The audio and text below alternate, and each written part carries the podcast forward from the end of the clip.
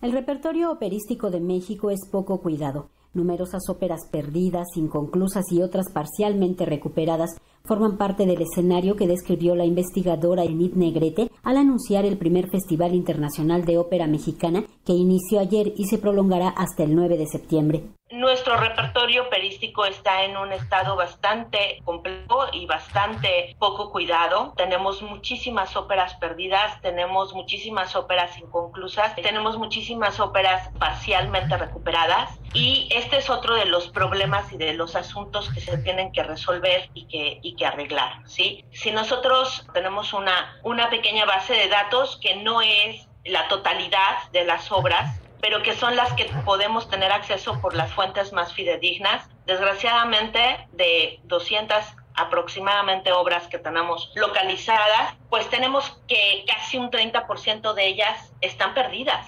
Y por otra parte, también tenemos un porcentaje muy alto de obras sin estrenar. La meta del encuentro es difundir el arte lírico de manufactura mexicana es un festival que se realiza en línea y que se integra de conferencias magistrales, talleres y premios que correrán a cargo de cantantes como Javier Camarena, María Cacharaba, Ramón Vargas, Rocío Tamés, Lourdes Zambriz, entre otros. Organizado por el tenor Raúl Alcocer Rodríguez, el bajo barítono Lucho Cano, junto a la investigadora y doctora en artes escénicas Enid Negrete, el primer Festival Internacional de Ópera Mexicana busca apoyar a quienes hacen el arte lírico de manufactura mexicana. Raúl Alcocer, tenor, destacó el aspecto anónimo de los participantes. Encabezado por el maestro Carlos Aranzay, este primer proceso va a elegir a 50 cantantes y todo es de participación anónima. Quiero mencionar esto con mucha puntualidad, que todos los participantes, tanto compositores como cantantes, van a ser de participación anónima y sin límite de edad.